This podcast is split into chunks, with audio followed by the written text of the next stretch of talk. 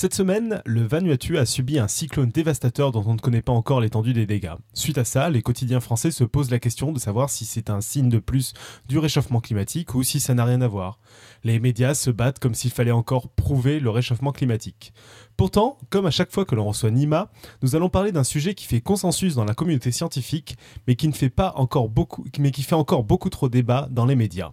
Nous sommes le 17 mars 2015, vous êtes dans Podcast Science 210, nombre triangulaire et pentagonal, bisous Alan, bienvenue.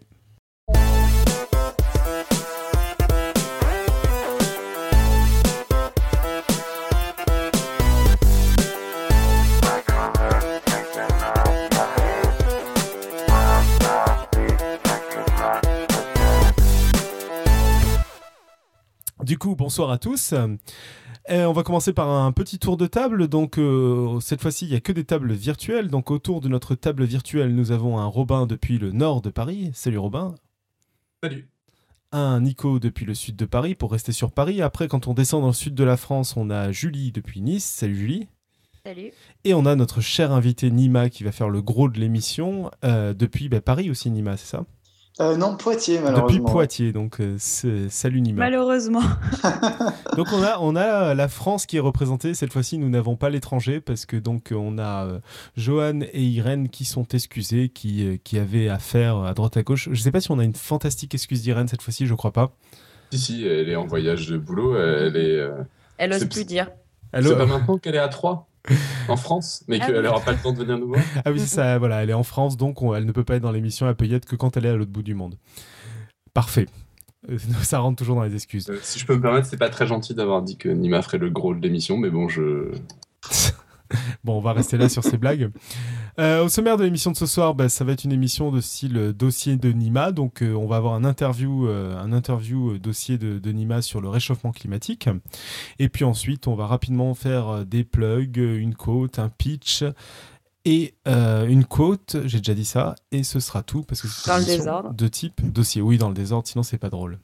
Et sur ce, vu que je commence à dire les choses dans le désordre, je propose de commencer tout de suite en laissant la parole à Julie pour l'interview de Nima. Alors Nima, bienvenue et merci à toi d'avoir accepté de, répondre une nouvelle fois à nos questions. Bah, merci de m'avoir invité. Ça nous fait, tu sais que c'est toujours un immense plaisir pour nous. Donc pour commencer et, pour ceux qui auraient raté les épisodes précédents, donc euh, je vous rappelle qu'on a déjà reçu Nima sur les médecines alternatives et les vaccins. Euh, est-ce que tu pourrais brièvement te présenter, s'il te plaît? Euh, Oui, donc je, je, travaille à l'université de Poitiers. Je suis enseignant-chercheur à l'Université de Poitiers. Je ne travaille pas du tout dans les domaines sur lesquels euh, je, je, parle, donc il faut toujours euh, prendre avec un peu de recul ce que je dis, vérifier euh, ce que je peux dire, éventuellement corriger ses besoins. voilà, donc je travaille sur un domaine qui, qui s'appelle l'automatique et l'informatique industrielle. C'est en grosso modo de la stabilité et la stabilisation. Donc la stabilité, ça se retrouve un peu dans le climat d'ailleurs, parce qu'on on a des équilibres thermiques, on a des, des phénomènes de, de retour qui font bouger ces équilibres, etc. Donc ça, ça touche un petit peu de loin à mon domaine. Et puis, euh, ben, je suis euh, surtout blogueur au Café des Sciences, euh, un peu fainéant ces derniers mois, même c'est même beaucoup beaucoup derniers mois, je sais pas comment je dirais, parce que ça fait très longtemps que j'ai pas publié un nouvel article, mais euh, j'espère bien que ça va revenir. En tout cas, à chaque fois que je suis invité à Podcastant, je me dis, allez, je vais relancer la machine, donc euh, peut-être là, ça va être la bonne. On espère. Euh, au moins pour la version écrite de ce que tu vas nous faire ce soir, hein, comme d'habitude. Oui, comme d'habitude, bien sûr. Alors, on va attaquer, on va rentrer dans le vif du sujet. Euh, est-ce que tu pourrais nous parler euh, du changement climatique? Donc, est-ce qu'il y en a un et comment on le sait? Ben, écoute, je, pourrais commencer par dire, euh, parce que la question est assez difficile, je, vais peut-être faire un petit détour, mais je vais y arriver à cette question. Mais je commençais par dire parce que qu'en 2014, ben, c'est l'année la plus chaude jamais enregistrée jusqu'à depuis qu'on enregistre les, les, températures moyennes sur, sur, euh, sur, sur, euh, sur Terre. Mais euh, en disant ça, bah, à la fois je donne une information dans le sens d'un réchauffement climatique et à la fois je n'en donne pas une parce que ce serait si c'était l'année la plus froide jamais enregistrée, ce serait le même problème finalement. C'est-à-dire la, la, réponse serait la même, il y a un réchauffement. Euh, donc ça, c'est un problème euh, général euh, qu'on retrouve dans les médias, c'est-à-dire que on va mettre en avant certains records, mais le problème, c'est que si l'année d'après il y a une chute, les ceux qui sont contre le réchauffement vont dire ah bah cette année il fait moins chaud ou c'est l'année la plus froide et mais à vrai dire, c'est pas ça l'important quand on parle de réchauffement climatique, c'est la manière dont les choses évoluent sur un certain temps donné, et ce temps est, généralement doit être assez long pour voir une évolution de, de, cette température. Et ouais, euh, ouais, j'avais juste une toute petite question euh, complémentaire là-dessus, c'est que mesurer euh, la température moyenne sur une année sur toute la planète, ça a vraiment du sens en fait, parce qu'il y a des variations qui sont énormes à la fois au niveau du temps temporel et au niveau spatial? Ça, a du sens euh, si on le fait de la même manière tous les ans et qu'on on fait une moyenne sur toutes ces températures. Euh, c'est là où ça a du sens parce que ça permet de voir l'évolution. En soi, avoir une température moyenne, euh, sachant qu'il y a des, certaines régions, on est à moins 30, d'autres régions, on monte à peut-être plus 30 degrés, ça n'a peut-être pas forcément de sens. Mais l'idée d'avoir une moyenne sur une année et qu'on répète tous les ans ça permet de voir une évolution, et c'est cette évolution qui, nous intéresse. Donc dans ce cas-là, oui, c'est un sens de faire euh, une moyenne de la température euh, qui nous donne un, un, indicateur parmi d'autres euh, de comment évolue le climat sur, sur la planète. D'accord. Et ce qui est intéressant aussi, c'est cette différence entre climat et météo. J'aimerais commencer un peu là-dessus parce que c'est euh, souvent une confusion euh, qu'on a euh, quand on discute avec les gens, ou même quand on discute avec des gens qui rejettent l'idée d'un réchauffement climatique, c'est l'idée qu'on n'arrive pas à prédire avec la météo au-delà de dizaines de jours, c'est déjà beaucoup. On n'arrive parfois pas à prévoir la pluie le lendemain ou le temps qu'il va faire dans la semaine qui suit. Donc les gens euh, demandent souvent comment on arrive à euh, savoir ce qui va se passer dans 100 ans euh, au niveau du climat.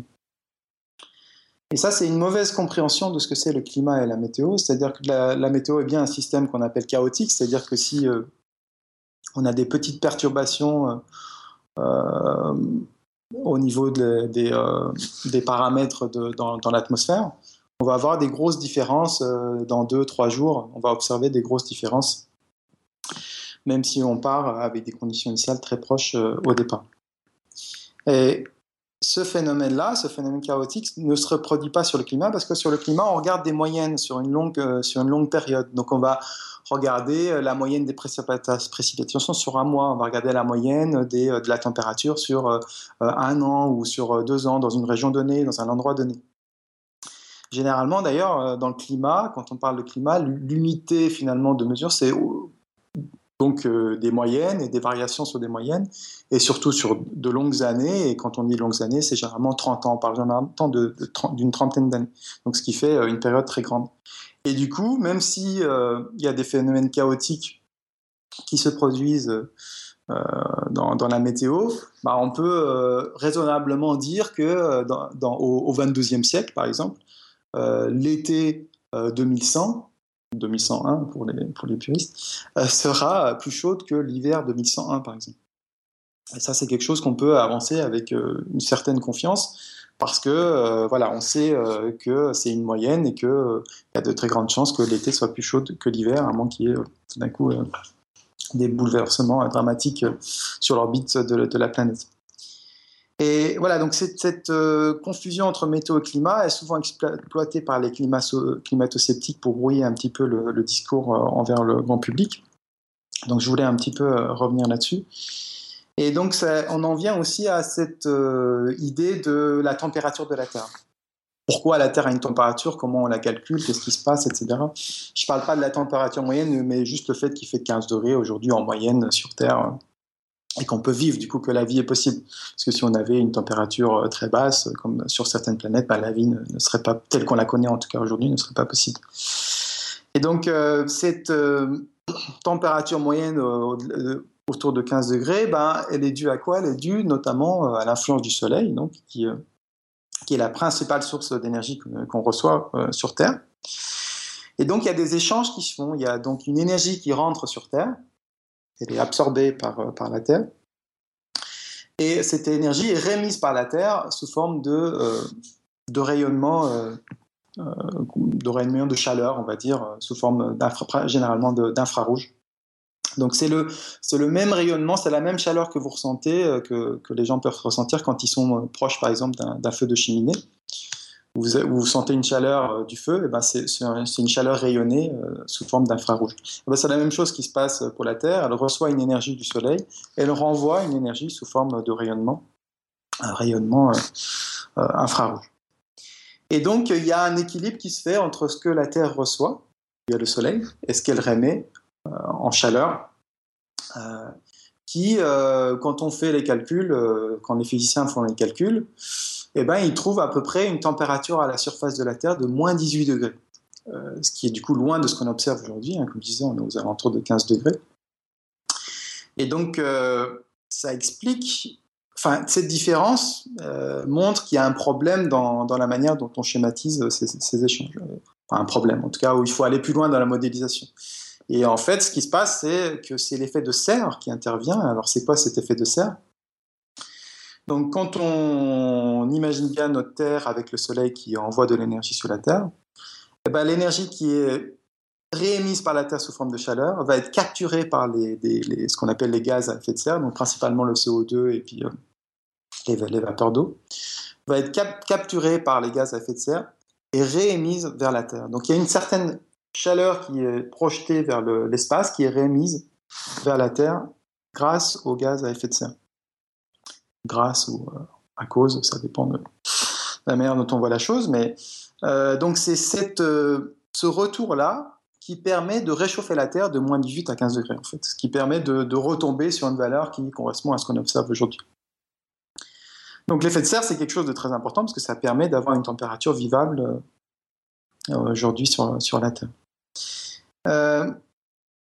du coup, on peut se demander quels sont les facteurs qui influencent ce, climat, puisqu'on a un équilibre, comme j'ai dit, voilà, il y a le soleil qui renvoie de l'énergie, qui envoie de la Terre qui euh, réémet de l'énergie sous forme de chaleur, et puis une partie de cette énergie est réémise par les gaz à effet de serre vers la Terre, donc ça contribue à réchauffer euh, cette Terre. Et ben, les facteurs influençant ce climat, elles peuvent être d'ordre interne ou externe, et quand c'est des facteurs externes, on parle en climatologie, on parle de forçage.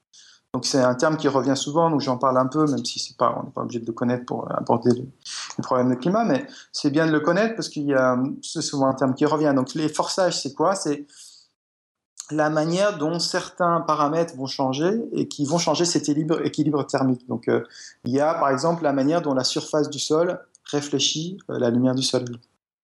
Donc c'est ce qu'on appelle euh, l'albédo en termes techniques.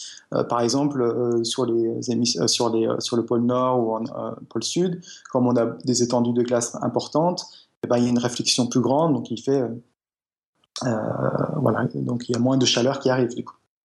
un autre forçage, c'est celui des, des, volcans, par exemple. Les volcans qui ont des grandes éruptions vont euh, dégager des particules euh, fines euh, qui vont monter dans l'atmosphère et ces particules fines peuvent soit contribuer à, augmenter l'effet de serre, soit aussi à contribuer à rejeter une partie de l'énergie solaire qui arrive vers nous. Donc on imagine cette énergie qui arrive vers l'atmosphère. si cette atmosphère est chargée en particules dégagées par les, éruptions volcaniques, eh ben une partie va être émise directement vers l'espace, ne va pas atteindre la surface.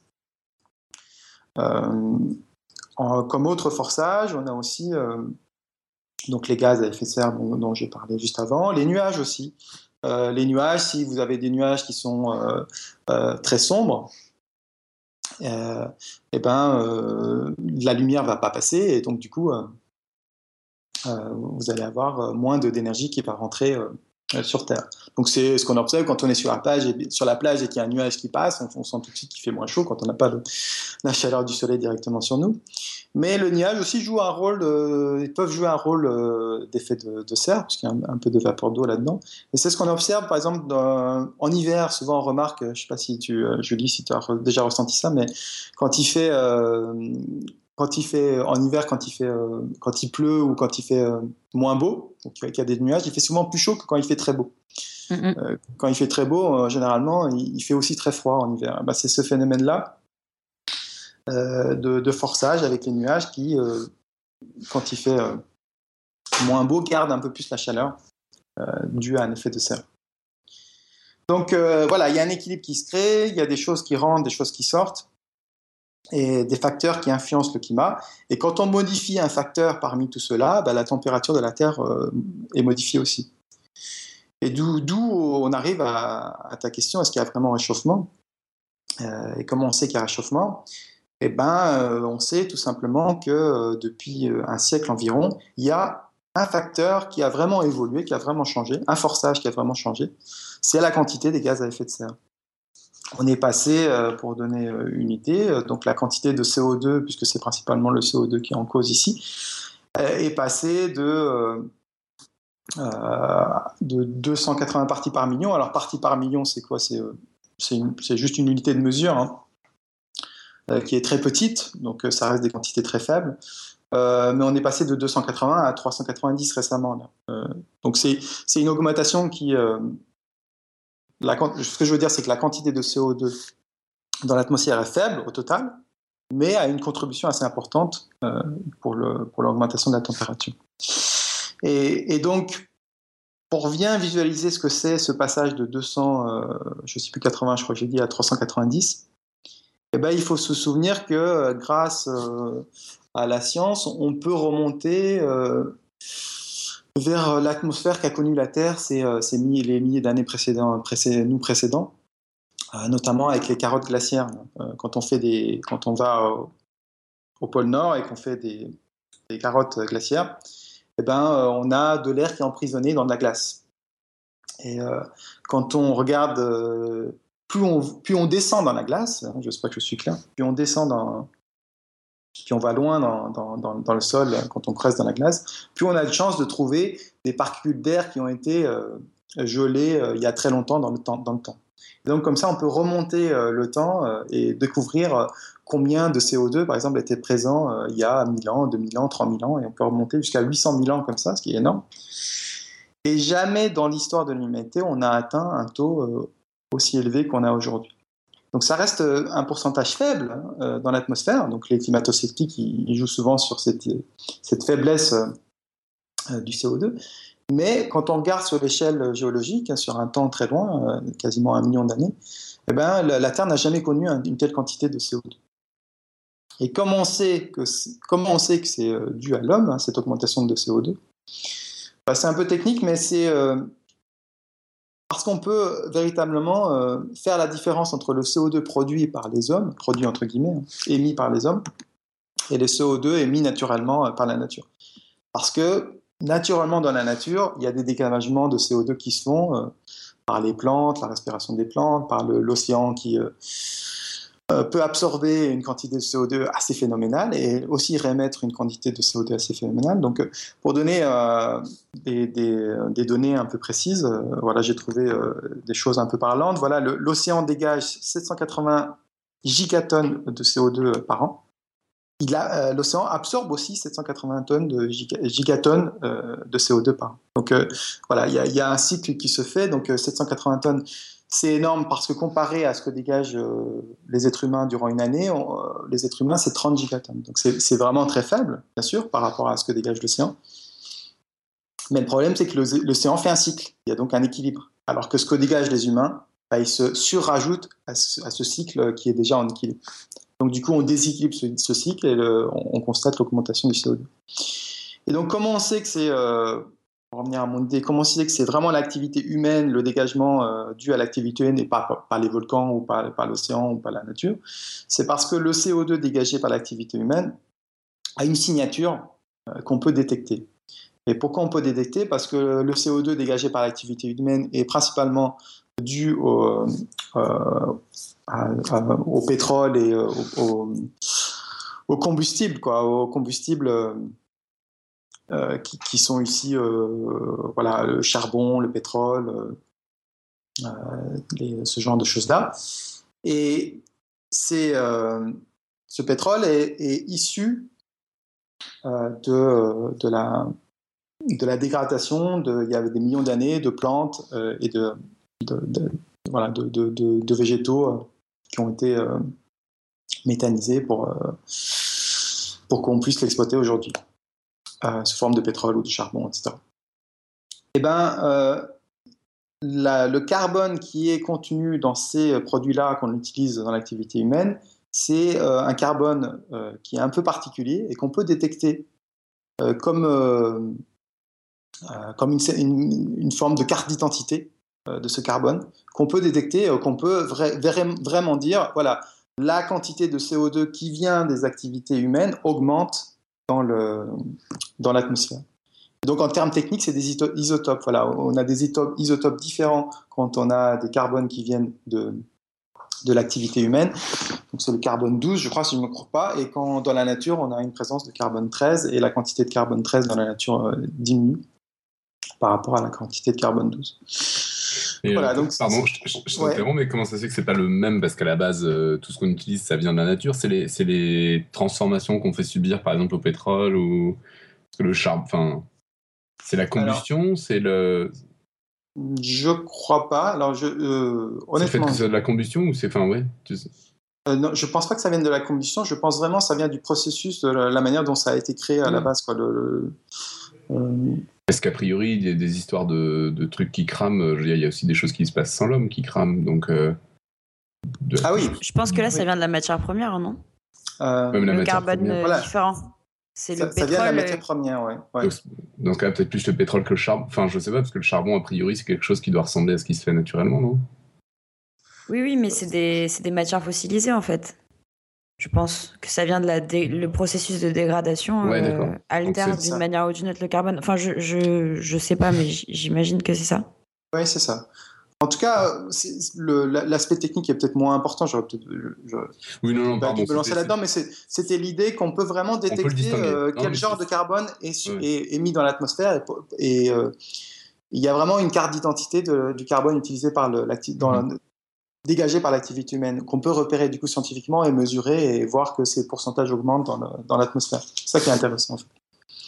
Et donc, du coup, il n'y a, pas vraiment de discussion possible. Quoi. On sait que le carbone, euh, voilà, le CO2 augmente dans l'atmosphère et que vraiment, c'est issu de l'activité humaine. Ça règle un peu la question de l'origine euh, anthropique de. Bah, oui, puisque c'est exactement ça. Parce que euh, il y a deux choses sur cette origine anthropique. C'est d'abord qu'on sait que c'est vraiment l'homme qui a fait augmenter la quantité de, carbone sur la planète là, depuis un siècle c'est pas dû par exemple au volcan, à l'activité volcanique ou à autre chose. Euh, d'ailleurs, j'avais noté pour les volcans, on est à 1,2 gigatonnes par an. Euh, donc pour les humains, là, pour euh, l'activité humaine, c'était 30 gigatonnes. Et pour les océans, c'était 780 gigatonnes. Mais comme j'avais dit, les océans, ça fait un cycle. Donc ce qui sort rentre aussi dans l'océan. Donc c'est compensé en fait. Donc ça donne un peu des ordres de grandeur de ce que les hommes rejettent. Et ce qui est intéressant aussi, c'est qu'on n'arrive pas à, avec les modèles climatiques qu'on a. Alors, c'est quoi les modèles climatiques? C'est euh, des programmes euh, informatiques qui permettent de, euh, de pas tester, mais de, de, prévoir la manière dont le climat va évoluer suivant les conditions, suivant des conditions, conditions données. Donc si on, fait, euh, si on utilise ces modèles pour euh, tester euh, la manière dont la température va évoluer au cours du XXe siècle avec les données qu'on sait, avec la quantité de CO2 ou la quantité d'énergie solaire, puisque c'est des données qu'on a, et eh ben, si on ne met pas le forçage gaz à effet de serre, donc quand je parle de forçage gaz à effet de serre, je veux simplement dire si on ne prend pas en compte l'effet gaz à effet de serre, eh ben, on n'arrive pas à, avoir cette augmentation de température qu'on a observée ces 40 dernières années les modèles arrivent à prédire cette augmentation seulement si on fait le forçage gaz à effet de serre dans ces modèles. C'est seulement si on prend en compte l'augmentation du CO2 dans ces modèles. Ça, c'est vraiment un point super important pour, euh, euh, pour, voilà, pour, être, euh, pour dire aujourd'hui avec quasi certitude que on est certain que l'origine du réchauffement climatique aujourd'hui est anthropique. Euh, donc, ouais, peut-être, j'aurais aussi dû dire quelque part qu'effectivement, depuis euh, un siècle, la température a augmenté. Donc, euh, ça reste encore acceptable. On a eu une augmentation de 0,8 degrés durant le siècle. Sauf que il y a quand même une accélération ces dernières années, ces 40 dernières années, qui est assez notable et qui, qui peut être amplifiée. Donc, pour donner une idée, chaque décennie depuis 40 ans a toujours été plus chaude. Donc en, les années 70 ont été plus chaudes que les années, les années 80 ont été plus chaudes que les années 70, les années 90 ont été plus chaudes que les années 80, etc. Donc c'est et je sais plus, je crois que depuis le 21e siècle, donc j'ai dit 2014 c'est l'année la plus chaude, mais en fait il y a eu je sais plus, 10, 10 années parmi les plus chaudes jamais enregistrées euh, ont été calculées euh, au 21e siècle. Donc euh, on a vraiment des, des indicateurs forts pour montrer que le réchauffement climatique a bien lieu. C'est, même plus... le fait qu'il y ait un réchauffement climatique n'est même plus discutable en fait. C'est comme si on parlait du fait... On, c'est comme si on essayait de, prétendre que la Terre n'est pas ronde aujourd'hui ou que voilà, c'est des choses qui sont évidentes maintenant. Euh, donc l'origine anthropique, c'est devenu évident depuis 20, 20, 30 ans et on a de plus en plus d'informations pour vraiment, de plus en plus de données pour vraiment dire que effectivement euh, ça devient une quasi-certitude. Et, euh, et voilà, je pense que j'ai fait un peu le tour là. Oui. Ouais, je pense que tu as, déjà balayé pas mal de sujets. donc en fait, tu disais que qu'on a des, indices forts euh, sur le réchauffement climatique, sur l'origine anthropique Oui, ouais, peut-être que je peux euh, effectivement dire aussi un, truc, c'est que sur les, indices forts, c'est qu'on parle beaucoup de la température moyenne à la surface de la Terre, mais on a plein d'autres indicateurs de ce réchauffement climatique. Parce qu'il y a eu beaucoup de, discussions euh, ces, ces, deux, trois dernières années sur... les climato-sceptiques ont dit qu'il y a une pause, qu'il y a plus de, le réchauffement s'est arrêté, etc. Mais souvent, ces climato-sceptiques se basent simplement sur cet indicateur de la température moyenne euh, sur la surface de la Terre. Mais en fait, on a plein d'autres indicateurs du réchauffement climatique. Par exemple, la, montée des eaux est un indicateur de la, du réchauffement climatique. Pas seulement parce qu'il y a euh, de la fonte euh, des glaces qui peut permettre à contribuer à, la montée des eaux, mais c'est aussi à cause de la dilatation. Donc la plupart de, de l'énergie emmagasinés par la Terre, les surplus d'énergie emmagasinés par la Terre, en fait, va, aujourd'hui on le sait, va dans les océans. Et donc on, mesure vraiment euh, une augmentation de... voilà, une montée des eaux due à la dilatation du fait que les, les, eaux se réchauffent dans les océans et dans les mers. Ça, on, le constate déjà? On le constate déjà, oui. On le constate déjà. Euh, j'ai dû le noter quelque part combien ça augmente. Alors c'est toujours euh, assez faible. Hein. Euh, donc au cours du XXe siècle, on a 1,7 mm par an. Mais depuis 1993, euh, la, vitesse a un peu augmenté. On est entre 2,8 et 3,6 mm par an. ça reste faible, mais voilà, quand on s'ajoute d'année en année, ça, ça peut devenir conséquent, surtout si, ça, si le phénomène s'accélère. Donc d'autres choses aussi, il n'y a, pas que la, montée des eaux, il y a aussi euh, le, la couverture neigeuse qui baisse, euh, observée un peu sur toute la planète, les glaciers qui, euh, qui reculent. Qu'est-ce qu'on a d'autre? Donc, on a différentes manières de calculer la température aussi. On a la, température qui peut être calculée sur, sur la surface de la Terre, mais on a aussi la température qui peut être calculée via les satellites, par exemple. on a voilà, on a la banquise aussi euh, sur l'article. Donc le, la, la, banquise, c'est euh, donc on a la glace sur Terre et on a la glace sur mer. Et la glace sur mer, euh, si je ne me trompe pas, ça s'appelle la banquise. Donc voilà, ça aussi, ça, ça, recule, surtout en Arctique. On a vraiment un recul très fort de la banquise, surtout sur, pendant l'été. Mm-hmm. donc c'est voilà, on a plein d'indicateurs comme ça qui vont tous à peu près dans le même sens. Euh, c'est-à-dire qui, vont dans le sens d'un réchauffement euh, qui, concorde avec euh, l'hypothèse réchauffement climatique. Ok. Oui, donc je disais, on parlait des, indicateurs. En fait, si, si, si, je dis pas de bêtises, c'est en grande partie confirmé par les rapports du GIEC.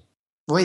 Tu peux nous présenter ce qu'est le GIEC, le travail qu'il fait depuis plusieurs bah années? Bah oui, écoute, le, le, GIEC, c'est ce qu'on appelle le groupe d'experts intergouvernemental sur l'évolution du climat. Donc euh, c'est euh, à la fois un truc euh, que je trouve moi extraordinaire, mais aussi très décrié par, par justement les, les, climato-sceptiques principalement. Donc c'est quoi le GIEC Voilà, ça a été créé à la demande de, de l'ONU et de certains pays en fait. Donc c'est c'est pas une académie des sciences ou c'est pas un truc qu'on connaît ailleurs que pour le climat, par exemple. C'est pas un truc qu'on a pour d'autres phénomènes scientifiques que le climat. Donc, comme c'est parti d'une volonté un peu politique, le GIEC est souvent associé à une vision politique du coup, alors que en fait le GIEC reste simplement un organe où on évalue la science euh, sur le climat. Grosso modo, c'est le but du GIEC, c'est ça. C'est donc tous les 5-6 ans, euh, il y a des experts qui se réunissent et qui euh, font le bilan, un bilan de toutes les recherches qui ont été faites sur le climat pendant une période donnée. Donc, par exemple, le dernier rapport du GIEC qui est apparu entre 2013 et 2014, ça prend un peu de temps parce qu'il y a plusieurs rapports, il y a trois rapports exactement qui sont à chaque fois données. Donc il y a un rapport, euh, c'est le groupe 1 du GIEC qui, euh, qui parle des bases scientifiques euh, et physiques du changement climatique. c'est le truc le plus scientifique entre guillemets, on va dire, hein, du GIEC. C'est l'équipe la plus proche de, de, la science dure, encore une fois avec plein de 36 000 guillemets. le groupe 2 du GIEC parle surtout des conséquences et de l'adaptation et la vulnérabilité au changement climatique. Donc, euh, il y a un peu plus d'incertitude dans le groupe 2. Et dans le groupe 3, on parle des solutions possibles. Et là, on rentre peut-être dans un domaine un peu plus politique, parce que quand on parle des solutions possibles, on peut évidemment s'appuyer sur la science, mais ça devient un peu plus compliqué, du coup, euh, euh, d'être peut-être aussi rigoureux que dans d'autres domaines, comme par exemple mm-hmm. l'effet de serre, dont on connaît le mécanisme, etc. Et donc là, voilà, le dernier rapport, par exemple, du groupe, seul, du groupe un seul, hein, euh, j'ai noté, on, est à 2000 pages, j'en ai lu pas mal d'ailleurs de ces 2000 pages, on est à 2000 pages et, une analyse de 9000 publications scientifiques euh, pour générer ce, rapport, ce qui, est absolument euh, ahurissant quand on y pense. Donc voilà, c'est des groupes de personnes experts dans le domaine qui se réunissent sur un, sur un sujet donné, parce que la particularité du climat, je vais encore faire un petit aparté, c'est que c'est un domaine extrêmement complexe bien plus complexe que peut-être d'autres domaines d'ailleurs, parce que ça fait appel à des sciences vraiment différentes. Donc, euh, euh, dans le climat, eh ben, on peut avoir des, gens qui sont très mathématiques, qui vont faire des modèles mathématiques. On peut avoir des gens qui sont euh, dans la physique, qui vont travailler sur l'effet de serre ou des choses le corps noir ou des, trucs euh, vraiment très spécifiques en physique. Et il y a des gens qui vont être beaucoup plus chimie, euh, donc comment les nuages vont se modifier s'il y a des particules qui arrivent. Il y a des gens qui vont être beaucoup plus statistiques, analyse des, statistiques, comment, combien d'ouragans on va avoir dans 100 ans, quelle est la probabilité d'avoir plus d'ouragans ou des choses comme ça. Donc c'est un domaine extrêmement large. Donc personne ne peut avoir une expertise complète sur le climat, c'est impossible. C'est vraiment euh, très complexe comme, comme, chose. Donc c'est ça aussi qui explique pourquoi c'est euh, si euh, décrié quelque part, c'est qu'on on peut facilement trouver un angle pour essayer d'attaquer les conclusions scientifiques sur le climat. Donc bref, pour en revenir au GIEC, voilà, bah, le GIEC, en gros, il, donne une vision de la science qui s'est faite euh, pendant euh, ces dernières années euh, sur le climat. Et depuis, donc, je crois que c'est 88, ça a commencé en 88, il y a eu cinq, rapports qui, ont été écrits. et à chaque fois, il y a aussi ce qu'on appelle un résumé aux décideurs. Donc ça aussi, ça a créé pas mal la polémique. Donc à chaque fois qu'il y a un rapport, il y a aussi un résumé aux décideurs. Et ce résumé aux décideurs, donc c'est un résumé de ce qu'il y a dans le rapport. Hein, c'est normal, ça, ça, semble être logique.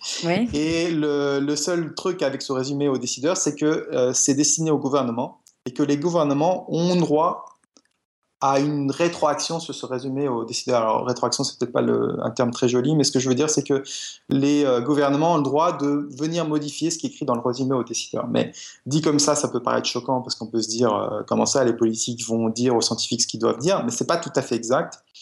C'est que les gouvernements ont la possibilité de modifier ce qu'il y a dans le résumé aux décideurs seulement s'ils arrivent à le justifier par des euh, par ce qu'il y a dans le rapport, quoi. C'est-à-dire que les gouvernements peuvent effectivement moduler euh, des choses dans le résumé de CIDER seulement s'ils arrivent à s'appuyer sur une littérature scientifique. Donc ça se résume au décideur, a été très critiqué aussi par les climato-sceptiques, mais je, crois que c'est voilà, c'est encore une fois donner une mauvaise image de ce que de ce que ce qu'est le GIEC. Euh, c'est pas un, truc politique, c'est voilà des scientifiques qui se regroupent, qui font un travail de synthèse de la littérature scientifique et qui euh, essayent de communiquer au grand public et aux politiques de manière la plus claire possible. Et si les politiques veulent venir changer ce qu'il y a dans le rapport, ils doivent s'appuyer sur une littérature scientifique. Ils ne peuvent pas le faire n'importe comment. Ça, c'est vraiment important à, l'expliquer. Donc, il y, a, un article, je, l'ai gardé là quelque part, je le mettrai dans la chat room. Il y a un article de quelqu'un, d'un scientifique qui a participé justement au rapport du GIEC sur le site de, de Sylvestre Huet, euh, sans, euh, sans ce carré, je crois, si je ne me trompe pas. Donc sur son blog, voilà, il y a un article qui est très très intéressant, une interview de quelqu'un qui a participé euh, au dernier rapport du GIEC et qui explique comment ça marche. C'est vraiment fascinant le, travail qu'il y a derrière cette synthèse. Donc euh, c'est, euh, il y a eu plusieurs scandales hein, avec le GIEC. Il y a eu ce qu'on a appelé le, la, la, la, crosse de hockey là. Je sais pas si tu vois ce que c'est ce truc. c'est cette cette courbe des températures qui, euh, qui a été très popularisée. On voit, euh, donc ça, c'est sur, euh, je sais plus, 2-3 000 ans ou 1500 ans, je crois, un truc comme ça. On voit les températures, en gros, qui tout d'un coup, donc, qui suivent, une, qui suivent une ligne à peu près horizontale, et tout d'un coup, au XXe siècle, explosent et montent de manière très rapide. Donc ça ressemble à, à une crosse de hockey, oui. un peu à l'envers.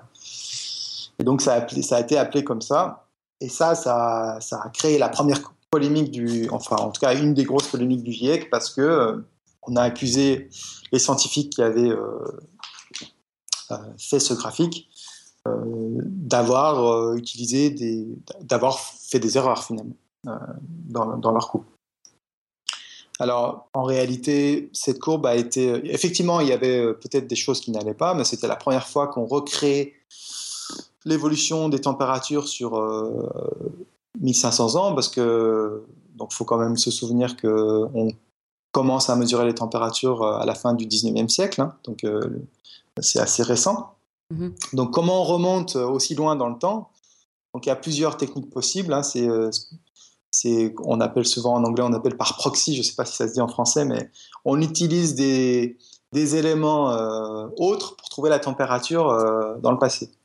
Donc, euh, quand je dis on utilise des éléments hauts, c'est par exemple, on va regarder, on va faire des carottes glaciaires, là, comme j'ai dit tout à l'heure, puis on va regarder euh, euh quelles, étaient la composition de l'atmosphère. Euh, plus on va profond dans la glace, puis on remonte dans le temps finalement. Pareil, on peut faire des, des, dans les océans, par exemple, on peut prendre des couches de sédiments quand on creuse dans des, dans des couches comme ça, on peut remonter l'historique du passé de la Terre.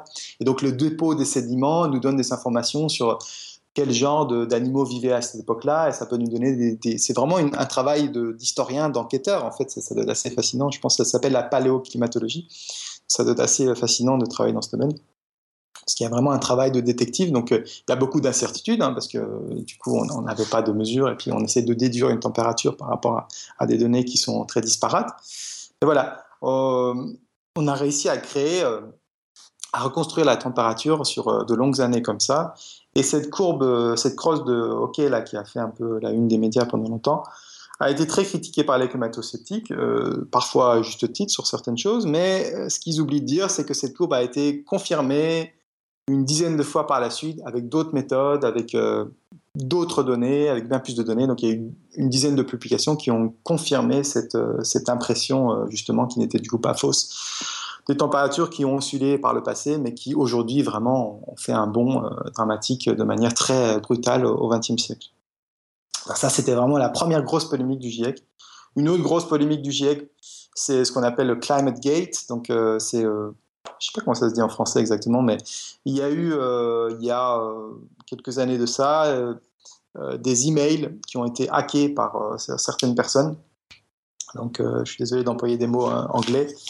Euh, mais des emails qui ont été récupérés. Donc des emails de qui? Des emails de gens qui travaillent dans le GIEC, qui étaient en train d'écrire le rapport.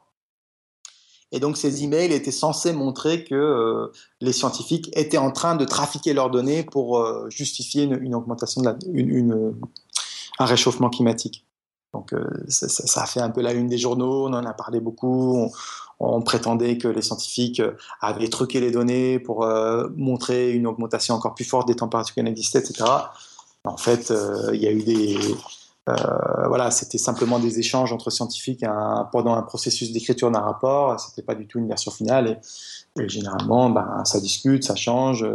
et c'est le processus normal de, toute science, quoi. Et ça, ça, a contribué aussi beaucoup à dégrader l'image du GIEC, euh, qui n'avait pas besoin de ça.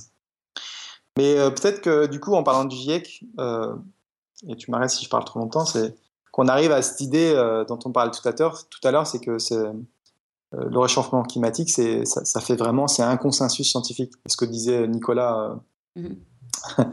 en début de, podcast, c'est tout à fait vrai. Ouais, je, finalement, je ne parle que quand je suis certain que les scientifiques sont sûrs entre eux.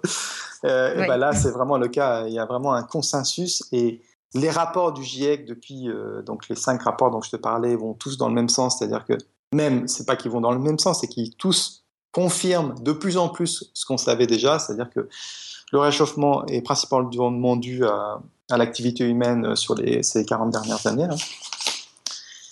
Et, mais le consensus, c'est pas que le GIEC, parce que ça, euh, les gens, ils ont du mal aussi avec cette idée. C'est c'est pas que le GIEC qui nous dit qu'il y a un consensus scientifique, c'est pas que les rapports du GIEC, c'est plein d'autres choses. Il n'y a pas une seule organisation euh, scientifique euh, nationale là, dans, le monde qui rejette cette idée euh, de l'origine anthropique du réchauffement climatique qu'on observe. Euh, donc ça, c'est vraiment pareil, c'est quelque chose de très fort. Donc on a toutes ces agences nationales scientifiques là qui vont dans le même sens. On a ce GIEC qui tous les cinq ans fait des, analyses euh, considérables de la littérature scientifique pour aller toujours dans un sens qui est identique, donc de l'origine anthropique de, ce réchauffement climatique. On a aussi, on n'a pas que ça, hein. c'est vraiment euh, au niveau du consensus, c'est peut-être le domaine où on est le plus sûr parce qu'on a aussi des, articles publiés dans des revues scientifiques à comité de lecture, donc des revues scientifiques euh, réputées, qui euh, analysent ce consensus et montrent qu'il y a consensus. C'est assez rare de publier des articles pour montrer qu'il y a des consensus, mais là c'est vraiment le cas pour le climat parce que c'est un sujet tellement sensible et tellement important aussi. Euh, donc, euh, par exemple, euh, il y, a, plusieurs articles qui montrent de manière différente que plus de 90% des climatologues, des gens experts sur le climat, sont OK avec, enfin, vont dans le sens justement d'une origine anthropique du réchauffement climatique. Donc j'avais noté un, plus de 12 000 articles euh, récupérés hein, dans les bases de données entre 1991 et 2013. Parmi ces 12 000 articles, les auteurs de cette, euh, analyse ont, lu tous les résumés de ces articles, les abstracts, là, ce qu'on appelle ce qui est au début d'un article. Parmi euh, ces résumés au début des articles, il y en a 4000 qui prennent position pour une origine anthropique du réchauffement climatique. Donc c'est à peu près Parmi ceux qui prennent position, on a 97% qui prennent position pour, le, pour, le, pour une origine anthropique. Et ça, ça a été fait donc, dans cette étude, mais ça a été fait aussi en demandant directement aux scientifiques concernés ce qu'ils en pensaient. Ça a été fait aussi euh, par d'autres méthodes. Donc on a plusieurs euh, articles publiés comme ça pour montrer qu'il y a un consensus euh, scientifique parmi les, climatologues. ça, c'est très intéressant. Ouais. Juste pour relever ce que tu dis, euh, pour insister encore, c'est ça c'est un, élément assez important quand on entend des débats à la télé ou à la radio, etc. C'est que très souvent les contradicteurs qu'on peut voir sont justement pas des spécialistes. Oui, euh, oui, tu as, tu, as, tu, as, raison. Et euh, ce que je, voulais dire avec ce consensus, c'est voilà, mais ça revient un peu à ton idée, c'est que quand on fait la même chose avec le grand public, eh ben l'image qu'a le grand public euh, du consensus scientifique est complètement faussé. C'est-à-dire que pour le grand public, il pense qu'il y a débat. Il pense que mmh. les scientifiques ne sont pas d'accord avec eux. Il pense que, euh, en gros, je crois que j'avais lu, 50% euh, ou je sais plus 30% pensent qu'il y a un consensus scientifique. je vérifie, je, ne suis plus, tout à fait sûr du, chiffre là.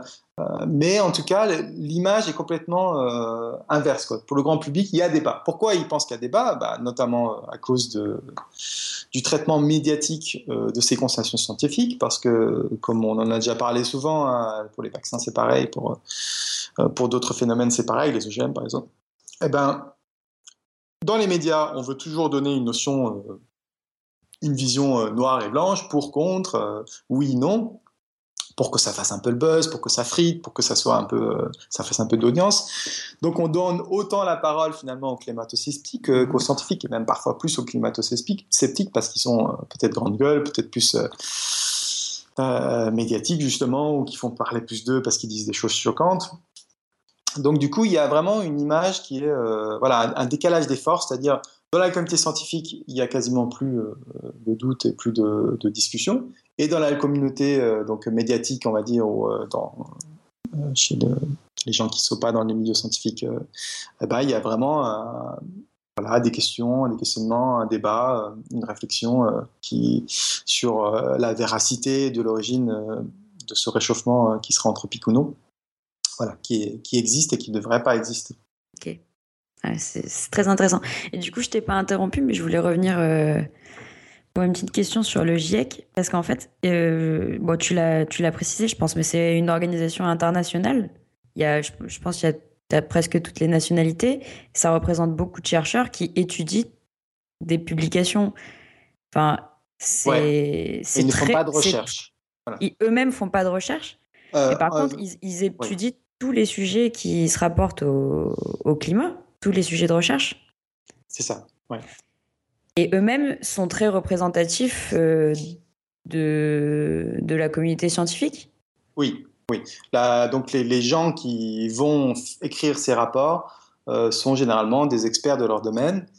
Et donc si on lit l'article dont je parlais là sur le site de UE, euh, ces gens-là, ils écrivent pas, ils sont pas une dizaine juste à écrire leur rapport et puis à envoyer tout le monde.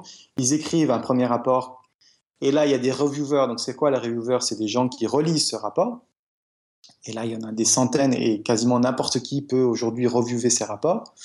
Ces gens, donc ces reviewers, envoient des critiques. Et donc, les dizaines de personnes qui travaillent sur une, des thématiques euh, du rapport final sont obligés de répondre à toutes les critiques. donc c'est une machine qui est un peu infernale, qui prend énormément de temps, mais qui est euh, du coup euh, d'une robustesse extraordinaire. C'est-à-dire que on peut pas écrire n'importe quoi dans un rapport comme ça. C'est pas possible. Hmm. Et puis, chaque groupe, c'est combien de personnes? Euh, bah, Je crois que ouais, chaque thématique, il y a peut-être une dizaine de personnes. De toute façon, il y a, euh, des, experts, il n'y en a pas non plus 500 000 dans chaque, domaine donné. Donc, euh, ça, voilà, c'est des petites, petits nombres. Mais après, il y a, voilà, il y a, il y a une relecture par vraiment des, centaines de personnes mhm. et des allers-retours comme ça entre ces petits groupes et puis une communauté plus grande qui peut donner son avis. Pour, revenir sur les histoires de consensus et de, vision dans les médias, autant il y a un consensus sur, euh, sur le constat qu'il y a un réchauffement climatique, il y a un consensus sur le fait que l'humain a, une, responsabilité là-dedans. Par contre, sur les conséquences d'un tel réchauffement climatique, est-ce qu'il y a un consensus ou est-ce qu'il y a plusieurs avis contradictoires sur qu'est-ce que ça peut amener comme conséquence?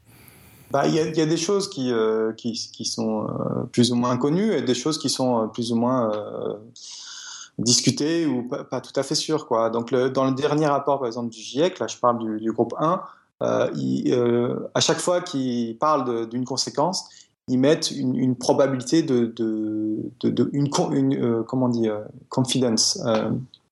la confiance qu'ils ont dans ce qu'ils avancent. Donc, par exemple, sur les épisodes extrêmes du climat, donc comme tu disais là tout à l'heure, le cyclone qu'il y a eu euh, aujourd'hui, est-ce que c'est dû au réchauffement climatique ou non? Euh, On pense, on a de bonnes raisons de penser que des cyclones de plus en plus extrêmes vont être de plus en plus présentes. On n'est pas certain sur 100% euh, que ça va être le cas. Voilà.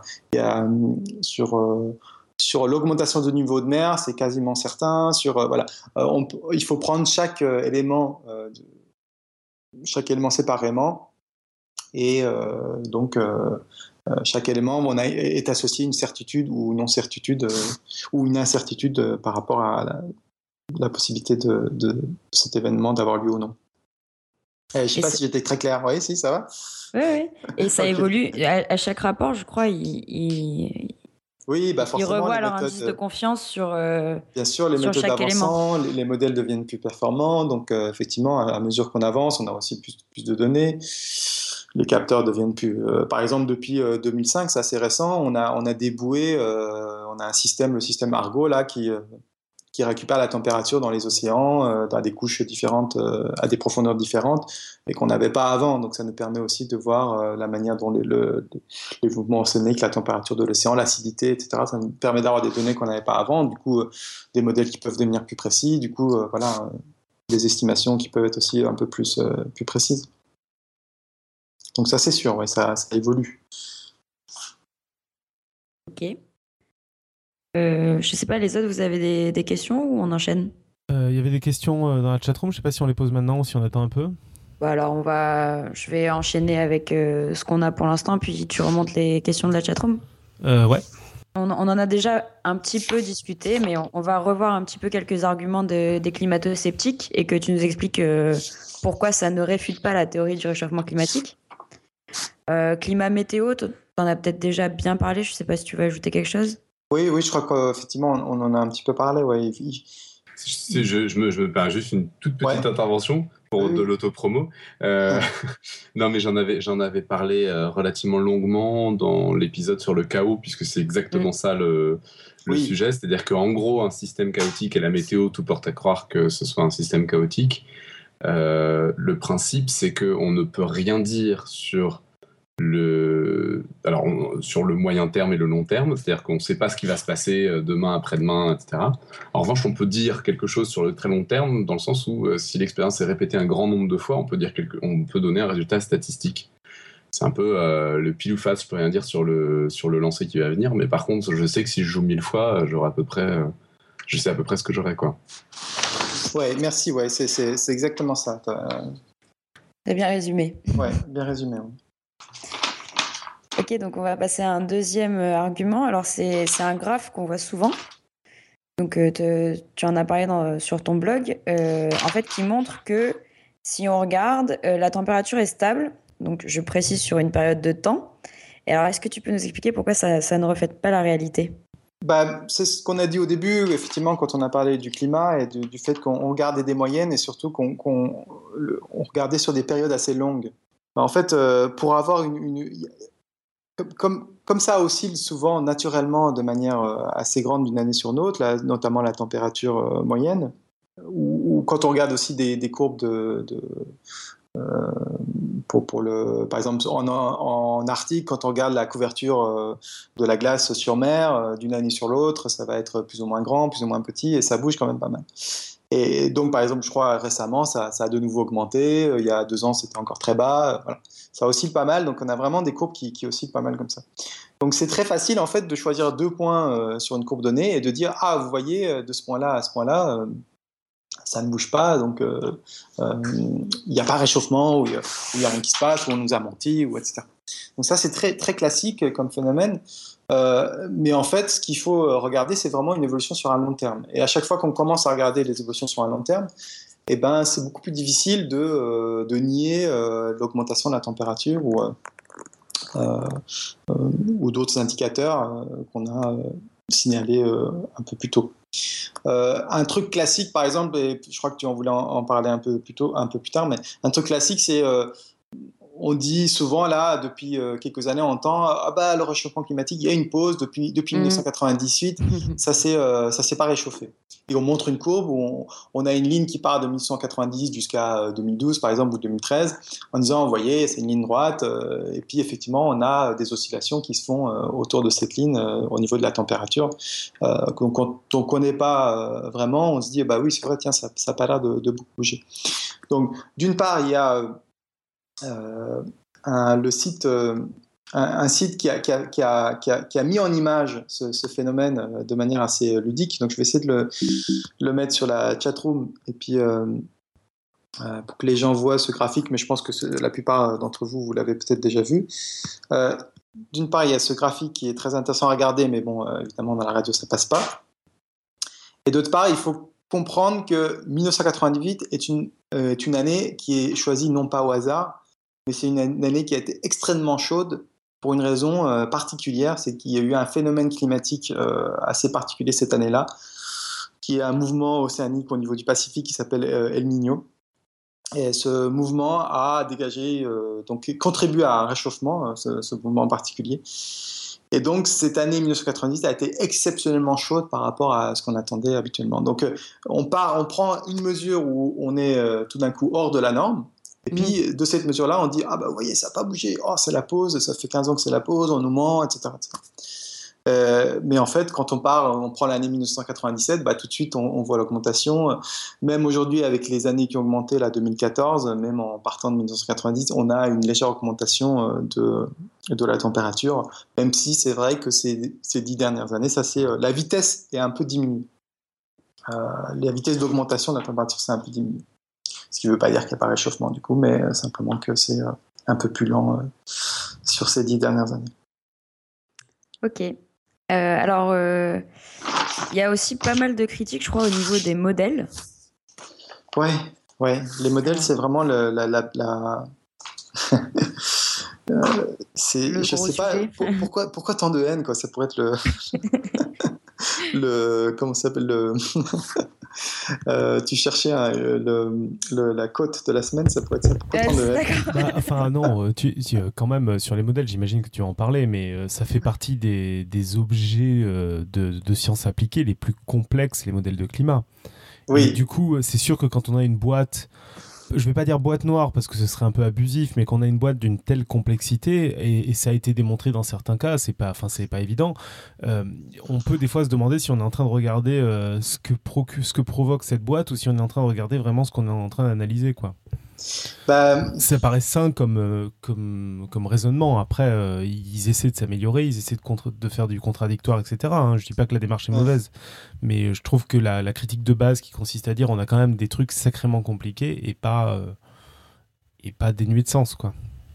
Non, mais quand on voit que ces mêmes modèles arrivent à, à, à vraiment tracer l'évolution de la température tout au long du XXe siècle de manière euh, quand même très très euh, très très fidèle à ce qu'on observe.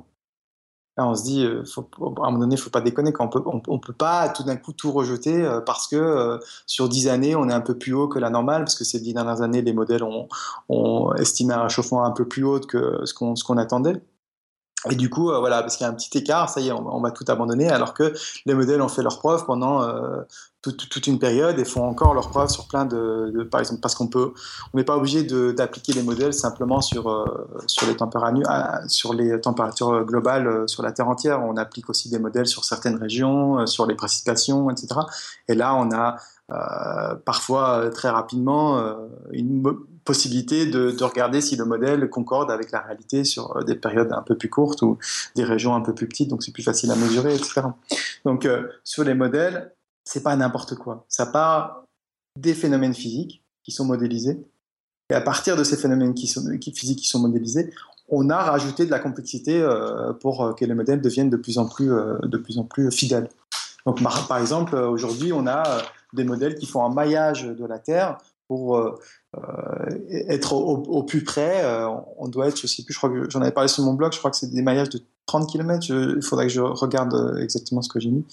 Euh, donc pour être au plus fidèle de euh, bah, sur quelle zone on aura de la glace, quelle zone on aura des océans, parce que du coup, si on a de la glace ou des océans ou de la forêt, etc., bah, le dégagement au niveau solaire, la, réflexion des, euh, au niveau solaire va être différente. Si on est proche d'un volcan, euh, les, dégagements euh, de CO2 ou proche d'une industrie, les dégagements de CO2 seront différents, etc. Donc on, a vraiment une, de plus en plus, bien sûr, ça devient de plus en plus compliqué, mais aussi de plus en plus fidèle avec la réalité.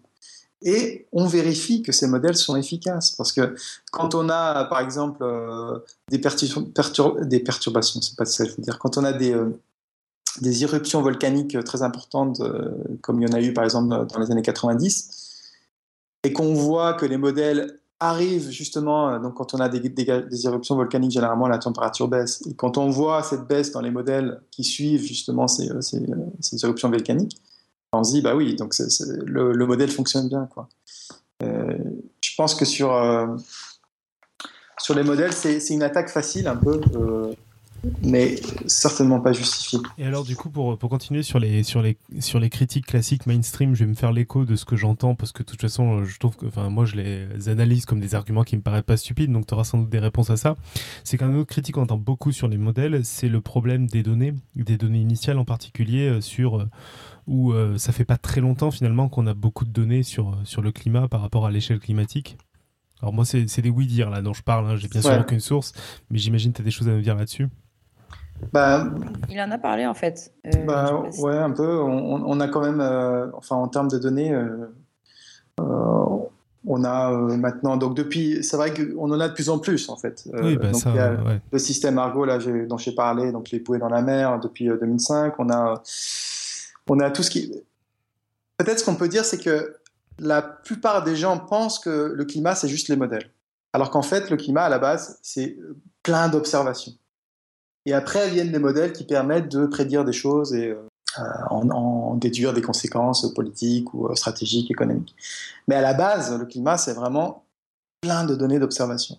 Donc on a euh, toutes les températures donc au sol, dans les stations ou sur les bateaux, par exemple. On a tout le système donc paléoclimatologie où on arrive à trouver plein de données qui nous permettent de remonter dans l'histoire pour savoir euh, ce qui s'est passé euh, dans le, passé. On a les satellites maintenant, donc depuis 40 euh, ans, qui nous permettent aussi de, de découvrir, d'avoir des données en plus pour mesurer. Par exemple, avec les satellites, on peut mettre en évidence que la troposphère, donc la c'est la partie basse de l'atmosphère. Et donc, comme il y a l'effet de serre, ben, normalement, on s'attend à ce que la partie basse de l'atmosphère se, se, réchauffe et que la partie haute de, de, de l'atmosphère se refroidisse contrairement à ce qu'on attendrait si c'est le Soleil qui réchauffait la planète.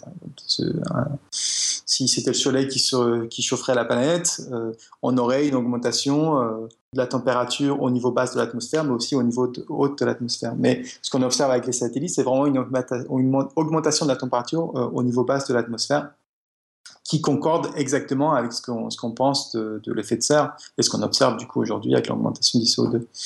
Et, et donc, euh, voilà, c'est une masse de données, mais euh, considérable qu'on a. Et bon, quelque part, tu as raison, il y en a beaucoup plus maintenant. Mais euh, voilà, les modèles, c'est vraiment un petit point dans la climatologie qui est, qui, est avant tout une science de, voilà, basée sur des faits, quoi, sur des faits réels. D'ailleurs, sur cette histoire de, modèles, et puisque je parlais des satellites, eh ben, figure-toi que il n'y a pas si longtemps que ça, les satellites euh, je ne saurais pas vraiment bien expliquer euh, quels étaient les problèmes scientifiques derrière, mais les satellites euh, montraient qu'il y avait un refroidissement de, la troposphère, donc cette partie, cette couche basse de l'atmosphère. Et donc, ça faisait grand plaisir à, nos amis climato-sceptiques qui disaient Ah, vous voyez, ça contredit le réchauffement climatique, ça contredit l'idée de l'effet de serre, etc. Et eh ben, il se trouve que donc ça contredisait les modèles aussi, puisque les modèles prévoyaient un réchauffement de cette troposphère. Et eh ben, il se trouve que on avait deux solutions, soit on jetait les modèles, soit il y avait un problème ailleurs. Et eh ben, il se trouve que on a fait confiance aux modèles et on s'est rendu compte qu'il y avait une erreur dans la manière dont on mesurait la température euh, de la troposphère via les satellites. Et donc il y a un correctif qui a été fait.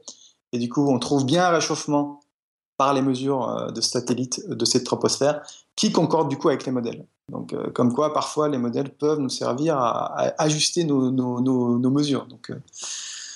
C'est dire qu'ils sont quand même euh, intéressants à utiliser. Ça va, j'ai perdu personne. Et au-delà d'intéressant à utiliser, finalement, enfin, euh, c'est tout ce qu'on a aujourd'hui. C'est aussi, enfin, tout ce qui, enfin, on n'a pas mieux finalement. On aurait plus simple et plus efficace, on l'utiliserait, quoi. C'est pas pour le plaisir. Oui, tu, as, tu as raison. Ok, bah, je vous propose qu'on passe aux questions des auditeurs parce que bon, ils vont balayer à peu près le, le reste de ce que j'avais préparé. Ouais, on a tout plein de questions éditeurs. Tu, tu veux les lire ou enfin comme tu veux ouais. On va se relayer. Euh, alors, on a une première question de Stéphanie euh, qui demande pour toi quels sont les enjeux majeurs de la COP de Paris en décembre? Ouais, il faut que je m'assure que les sujets chiants sont abordés. Euh... Mais c'est la... tu nous en as parlé, non? Euh, non, je crois, euh, elle parle de la conférence qui va y avoir lieu à Paris euh, en 2015, c'est ça? Tu nous en avais parlé avant l'émission, en fait. C'est ça Peut-être, non, je crois que je t'en avais parlé par mail en te disant ce serait bien qu'on fasse un truc spécial, tu vois, un truc. Tout, on voulait que tu en parles maintenant. qui, cartonne en décembre 2015 pour. voilà, pour ça ne nous empêche pas d'en parler en décembre 2015. Hein. ouais. eh ben, écoute, quels sont les. C'était quoi la question? Les enjeux majeurs. Les enjeux majeurs? Bah, je crois que les enjeux majeurs, c'est. Bah là, je vais parler. Euh, euh, je, parle en mon nom là. Hein, enfin, enfin, je parlais en mon nom avant, mais je m'appuyais sur une base scientifique. Là, je parle simplement. Euh, pour moi, c'est les, les, enjeux majeurs, c'est comment réduire les, les, émissions de, des gaz à effet de serre et comment faire en sorte que ben, on, on, arrête de réchauffer cette planète, parce que c'est pas seulement, enfin, on menace les hommes, mais on menace aussi les, plein d'espèces d'animaux. Par exemple, j'en ai, pas parlé, mais euh, à mesure que le taux de CO2 augmente, euh, il y a une absorption plus grande de ce CO2 dans les océans. du coup, les océans s'acidifient, et en s'acidifiant, euh, il y a des espèces de crustacés qui, sont peuvent être menacées. Si le, le, pH de l'eau diminue trop, il y a plein d'espèces qui peuvent disparaître sans parler des ours euh, polaires, euh, qui a été très popularisé aussi. Mais voilà, il n'y a, pas que, euh, que l'homme. Hein, L'homme, hein, c'est très important, parce qu'il y a aussi le niveau des mers qui monte, les ouragans et les épisodes de plus en plus intenses qui vont peut-être se produire. Des problèmes au niveau de l'agriculture, peut-être si on a des périodes de sécheresse qui, qui deviennent difficiles, etc. Donc, je pense qu'on a vraiment tout intérêt, effectivement, à, à communiquer sur le problème du climat, à faire en sorte que les gens euh, prennent conscience de ce problème. Et euh, je voulais d'ailleurs un peu parler de ça. du coup, euh, je voulais faire une émission courte, mais il faut, faut, faut, faut, faut me retenir. On a essayé. Je, je, vais partir. Ouais, non, non, non, mais je, je, vais tenir mieux que pour les médecines alternatives. Sinon, on va finir dans, dans, deux heures. Et donc, ouais, ce qui m'intéressait, c'est, euh, j'avais trouvé des trucs sur pourquoi les gens refusent ou n'agissent pas pour le euh, réchauffement climatique ou ne prennent pas conscience du problème qu'est le réchauffement climatique. Mhm. Et un des problèmes euh, qui sont euh, pointés par certains chercheurs, hein, des psychologues hein, plutôt, c'est le, la réaction qu'on a face à la peur. donc on, on réagit plus fortement quand la peur nous touche personnellement.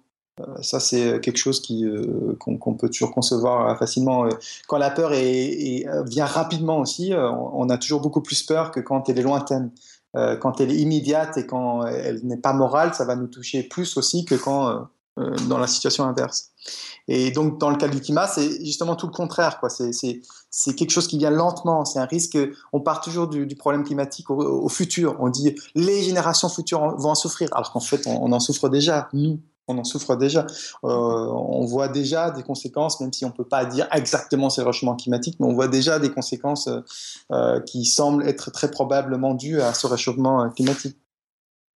Donc cette perception du risque qui est un peu faussée, bah, ça permet de nous dire bon bah on a du temps quoi, bon bah on va voir ce qui va se passer ou bon bah on oublie quoi, on préfère pas y penser. Euh, donc voilà, cette notion du risque, je pense qu'elle est très importante et comme on, analyse mal ce risque, parce que il y a deux hypothèses. Hein. Il y a l'hypothèse évolutionniste en disant euh, comme notre cerveau a, c'est assez récent finalement. Euh, on a vécu pendant des millions d'années sous forme de tribus avec des dangers qui étaient très proches de nous et très immédiats. Donc c'est assez récent qu'on est dans une société où on n'a pas de danger tel qu'on a pu le connaître il y a 100 000 ans ou un million d'années. Donc notre cerveau aurait évolué pour euh, maximiser ces dangers euh, immédiats et minimiser les dangers euh, petits et faibles qui arrivent de manière lointaine. Bon, je ne sais pas si c'est vraiment une hypothèse qui, a été justifiée, mais c'est souvent avancé pour expliquer ce, bah, c'est vrai que de toute façon, le réflexe qu'on a un peu tous, sur réflexe de base, quand on entend parler de réchauffement climatique, quand on entend parler de euh, ça va augmenter de 2-3 degrés, c'est le drame. Euh, enfin, on se dit, ouais, enfin, moi cet hiver j'ai eu froid et 3 degrés, c'est pas grand chose, quoi. Enfin, c'est. Euh, il y a à la fois cet effet, c'est ce que tu dis, c'est que c'est très long terme, et puis en plus, des choses qui paraissent dans.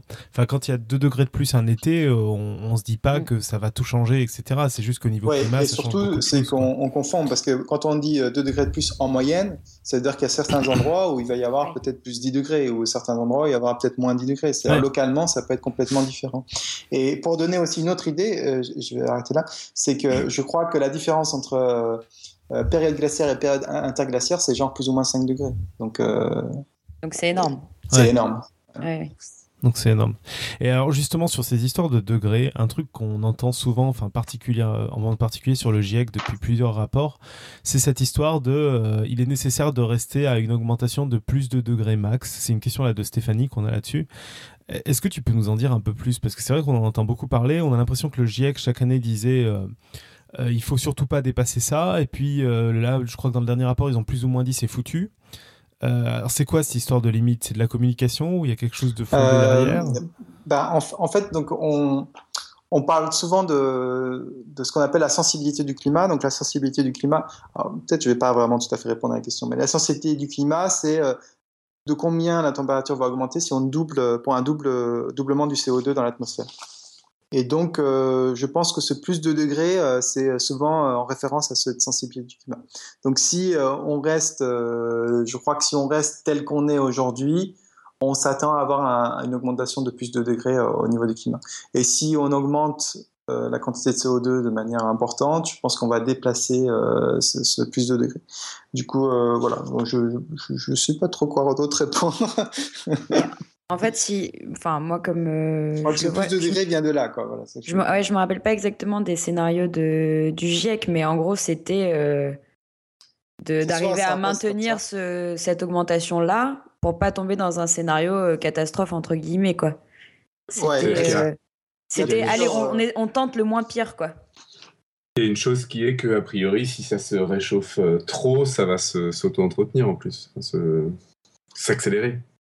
Bah, il y a des, oui, il y a des Avec retours, le permafrost, euh, ça. Il y, y, a des retours qui sont très euh, vicieuses, qui, qui euh, accentuent le phénomène, parce que plus il fait chaud, par exemple, plus il y a d'humidité, plus l'air plus peut euh, emmagasiner de l'humidité. C'est pour ça que, par exemple, l'été, on, voilà, on peut avoir des, des, des, beaucoup d'humidité dans l'air. Donc, s'il y a beaucoup d'humidité dans l'air, la quantité de, de H2O dans l'air va augmenter. Et comme le H2O, comme l'a dit, c'est un gaz à effet de serre qui est même plus important que aux conséquences encore plus dramatiques que le CO2, eh ben, ça contribue encore plus à réchauffer. Euh, donc il y a déjà ce phénomène-là. Et si ça se réchauffe, il y a les glaces qui vont fondre, les glaciers qui vont fondre, et donc euh, la réflectivité de la Terre va diminuer, donc la Terre va emmagasiner encore plus d'énergie solaire, donc ça va encore réchauffer. Donc il y a, voilà, il y a des, euh, actions comme ça qui, effectivement, font emballer le système. Alors évidemment, ça pose un problème conséquent pour, la suite. Quoi. Euh, on a une question de Jean-Philippe qui demande est-ce vrai que le, le méthane émis par les bovins a une influence sur le climat ou est-ce une idée reçue? Euh, Non, non, c'est vrai, c'est le méthane, c'est effectivement un gaz à effet de serre. Je, fais court. ouais, très bien. non, non, oui, oui, c'est, euh, c'est, pas une idée reçue, c'est effectivement un problème. C'est un problème. Après, on a notre cher économiste euh, ah qui est passé, qui, euh, qui, vient nous poser une question plutôt politique. Je sais pas si tu vas avoir grand chose à, à, dire là-dessus. C'est un sujet, comme, mon dit, qui fait, pas trop qui fait surtout débat dans le grand public et dans les politiques, mais pas trop chez les experts. Euh, c'est la taxe carbone et où les marchés du droit à polluer pour réduire les émissions. Je sais pas si tu as un mot à dire là-dessus ou si c'est pas ton bah, domaine. J'aurais un mot à dire en tant que en tant que nourri à l'extrême gauche depuis 15 euh, ans, quoi. euh, bah, je, moi, je, après, bon, c'est mon, opinion personnelle. Je, je pense que c'est on, monnaie la possibilité aux grandes entreprises de, de polluer en fait. Euh, c'est, mhm. ce qui je, je retrouve personnellement scandaleux. Euh, donc on, on, arrive à finalement euh, tout, tout, devient marchandise et, polluer devient une marchandise. Donc les, grandes entreprises. Déjà, je pense qu'on a donné tellement de quotas que finalement les mecs ils ils peuvent polluer autant qu'ils veulent, il n'y a aucun problème. Et en plus, ils peuvent racheter des quotas à d'autres, des quotas à d'autres pour polluer encore plus. Donc, mhm. je crois que c'était vraiment une, la, pire idée qu'on pouvait avoir. Ça donnait peut-être une, une, impression de, de, de, sentir un peu bien euh, moralement dans sa tête pour se dire tiens on a fait quelque chose pour pour le climat. Mais en fait voilà les, les vraies décisions politiques elles sont pas prises parce qu'on veut pas aller à l'encontre de, des intérêts de, de, ces grands groupes industriels.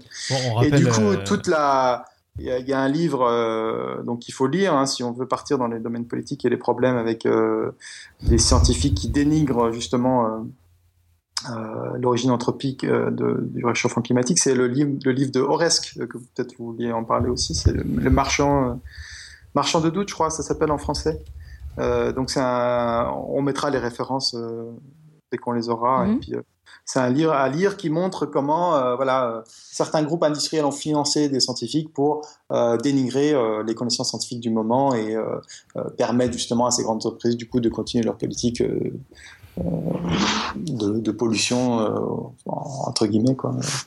Bon, on rappelle, on rappelle malgré tout, comme tu disais au tout début, que c'est une, opinion euh, politique. Il y a mine de rien des, d'autres opinions sur, sur le sujet. On n'est pas un podcast de politique. il y a, des... Non, mais je le, je le rappelle à, tout hasard euh, pour qu'on se fasse pas non spammer sur le sujet. Euh, il y a. Bon, en plus, je, parle sans vraiment avoir de données c'est une idée. Alors, quitte à me faire un peu l'avocat du diable, c'est une idée qui vient pas de nulle part non plus, qui a des, qui a des des gens qui pensent que euh, en mettant ce genre de règles, il peut y avoir une sorte d'autorégulation qui se fait. Et comme on est sur des problématiques climatiques, il peut y avoir aussi des gens d'endroits qui compensent d'autres, etc. Donc il y a deux trois idées derrière. Euh, je suis plutôt de ton avis, mais euh, c'est important de. Il y a, sans doute d'autres opinions. Encore un gauchiste. À Non, enfin, je, pense que je, moi, je suis pas de, je suis pas de formation d'extrême gauche, mais, mais euh, j'avoue que j'ai du mal aussi avec l'histoire de pouvoir euh, acheter la pollution. Mais j'ai entendu de très bons contre-arguments là-dessus, c'est-à-dire que il y a aussi un côté pragmatique là-dessus de, d'accord, bon, ben, c'est peut-être mieux que rien finalement, et, et c'est peut-être une première étape. Donc, c'est des arguments qui peuvent se recevoir aussi, quoi et qu'entend souvent très mal l'extrême gauche, justement, de dire c'est mieux que bah, rien. C'est-à-dire que si tu vis dans un monde idéal où les gens suivent les règles, tu peux dire que tu baisses, par exemple, chaque année le, nombre de. Enfin, la quantité de de droits à polluer euh, autorisés et c'est tu, tu, pourrais rêver comme ça que effectivement la quantité de, hmm. de gaz CO2 réduise chaque année je veux dire c'est ouais, ouais. l'argument effectivement moi j'avais entendu euh, plusieurs fois des, des gens qui, qui avaient un, des arguments assez euh, assez euh, convaincant. Après, effectivement, je trouve, enfin, je pense que le problème, c'est que le problème essentiel, c'est que c'est dans un monde idéal déjà. Euh, ok, bon, de toute façon, on va, on va pas s'étendre euh, là-dessus. mais par contre, sur les quotas et compagnie, on a quand même une question de, de Stéphanie importante, à mon avis, au moins que tu l'évoques. C'est de dire un petit mot peut-être sur Kyoto et Montréal. Alors, je connais pas trop au niveau Montréal, j'imagine c'est un autre protocole. Mais, mais en tout cas, Kyoto, on a pas mal entendu parler. Ah, eh ben écoute, euh, Julie justement voulait en parler? Je lui ai dit non, pitié, n'en parle pas parce ah, que j'y connais rien. Bon, bah écoute, si tu veux, t'as le droit de dire j'y connais rien, c'est mieux. Euh, c'est la particularité d'un podcast, t'as le droit de dire j'y connais rien. Moi, je préfère largement que de dire euh, Pardon, oui, quoi. là, je, je préfère m'abstenir, ouais. ok. on fera peut-être un retour Ouais, on en parlera bah, Du coup, là-dessus, euh, Stéphanie et puis euh, son cher collègue, là j'ai oublié son nom, euh, si vous voulez nous faire un retour pour le freestyle, nous envoyer un mail, n'hésitez ah pas, hein, on, peut le, on peut le faire remonter. quoi. C'est vrai que ce serait. Moi, je trouvais que c'était intéressant. Après, il y a, y, y a, suffisamment de choses à dire pour que on puisse ne pas en parler, mais si, si ça intéresse, on fera un petit retour. Donc, s'il y a un, un, auditeur qui est partant, avec plaisir. Euh, ensuite, on a une question dans le genre question technique de Ewi qui demande Et le modèle de Lorenz, il donne quoi sur le réchauffement climatique?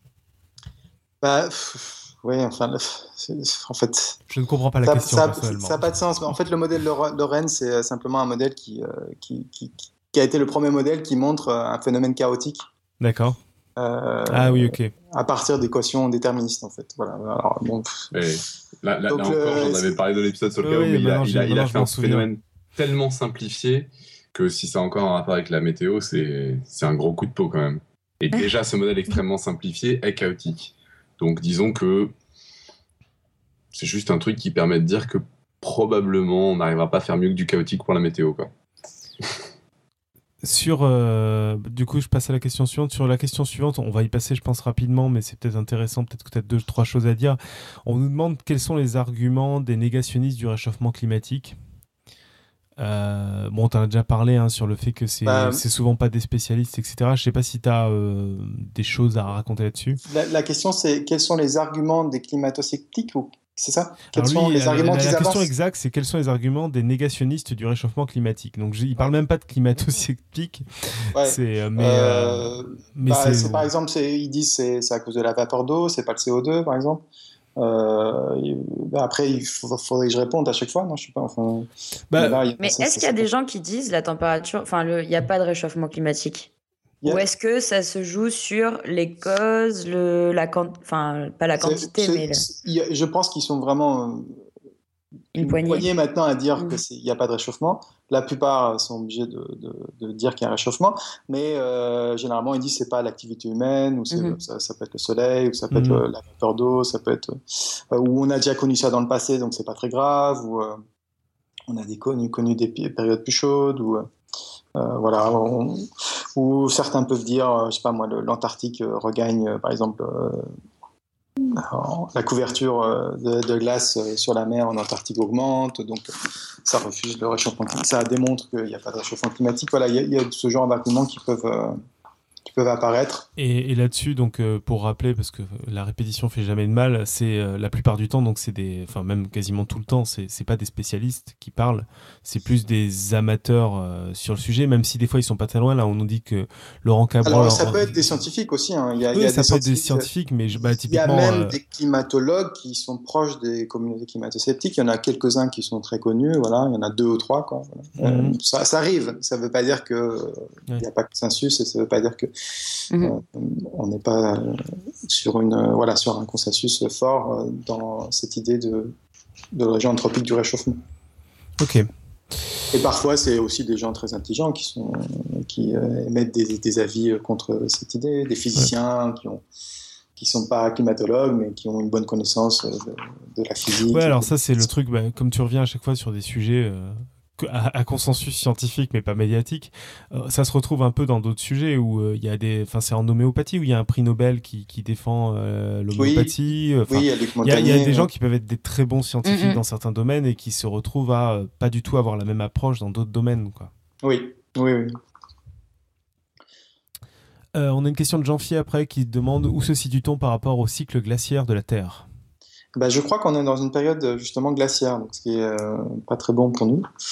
Euh, donc on, voilà, Je, pense que là, en fait, euh, non, théoriquement, là, on est dans une période de, de, refroidissement, quoi, depuis quelques milliers d'années.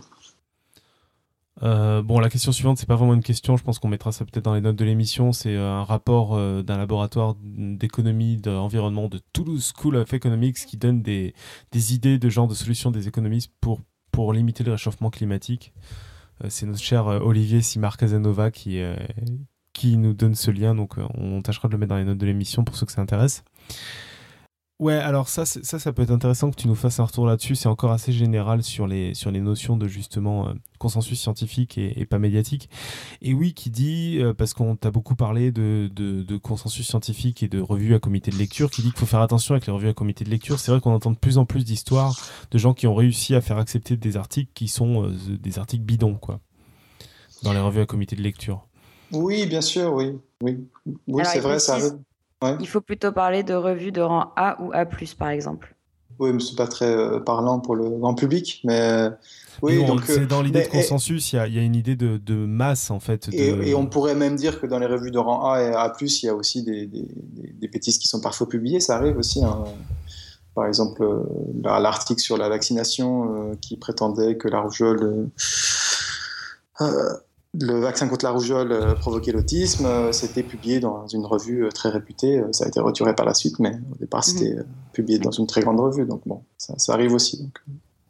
Mais il faut toujours avoir effectivement un regard critique sur les publications et donc voir l'ensemble des publications. Est-ce qu'ils vont dans un certain sens ou pas Et comme on peut voir comment est-ce qu'on peut se savoir l'ensemble des publications, à quel sens euh, ils vont? Ben, On regarde justement les synthèses de la littérature. Et ces synthèses de littérature sont faites soit par les agences académiques ou nationales, soit justement par des organismes comme le GIEC. Enfin, ça, n'existe que pour le climat, mais euh, voilà. Euh, éventuellement, d'autres organismes peut-être se un jour sur d'autres thématiques. Ok. ensuite, on avait une question de Jorkan62 qui dit cycle solaire et réchauffement climatique Kesako. Mais ça, tu en as déjà parlé du coup euh, Non, on n'en a pas parlé. Euh, ah. Effectivement, euh, bah, en fait, depuis 40 ans, le cycle solaire est, plutôt faible. Donc on s'attendrait à ce qu'il y ait une diminution de la température. et c'est pas ce qu'on observe.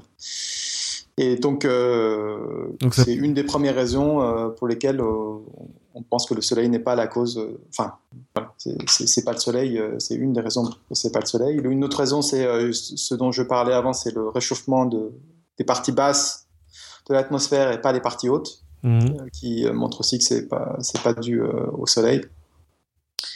Et puis le Soleil a des cycles de 11 ans, donc d'oscillation de, 11 ans où ça monte et ça descend. Et depuis, voilà, depuis, si on regarde les 40 dernières années, ces cycles n'expliquent en rien la montée des températures qu'on voit aujourd'hui. D'accord.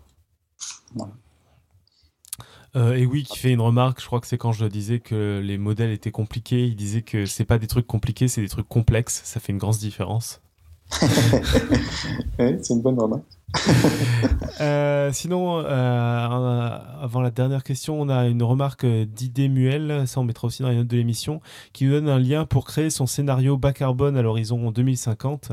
Bon, c'est uniquement pour la Belgique, il y en a un autre qui permet de faire la même chose au niveau mondial. A priori, c'est assez rigolo, on simule et on voit ce qui se passe. Donc euh, voilà, c'est tool.globalcalculator.org pour ceux que ça intéresse de faire joujou. Il y a, d'autres sites comme ça, par exemple, il y a un site, enfin, il y a des sites scientifiques enfin d'instituts scientifiques euh, pour euh, regarder l'évolution de la température euh, jusqu'à aujourd'hui. Enfin, on, peut avoir accès aux données en fait de ces températures, donc on peut faire des, on peut tracer des graphes, on peut calculer des choses dessus. je donnerai les liens si besoin. Et après, on, les aurais retrouvés. On a une question, alors j'ai oublié de noter qui c'était, qui, qui, est assez étonnante, mais euh, je me suis demandé euh, ce que as, si, tu avais quelque chose à en dire, peut-être que c'est peut que c'est bête. Euh, est-ce que l'augmentation du CO2 pourrait pas être aussi une conséquence du réchauffement, au lieu d'en être la cause? Si, si, si, si c'est une très bonne remarque. D'ailleurs, les, les, les climato-sceptiques jouent là-dessus, parce qu'ils généralement ils disent oh, on nous montre les courbes de corrélation entre le CO2 et la température. Mais en fait, quand on regarde précisément, on observe que la, température, l'augmentation de la température précède toujours l'augmentation du CO2 euh, dans l'histoire, dans les reconstructions historiques. Alors, euh, d'une part, c'est pas vrai pour la période actuelle, puisque là, on a vraiment une augmentation du CO2 euh, qui arrive avant l'augmentation de la température.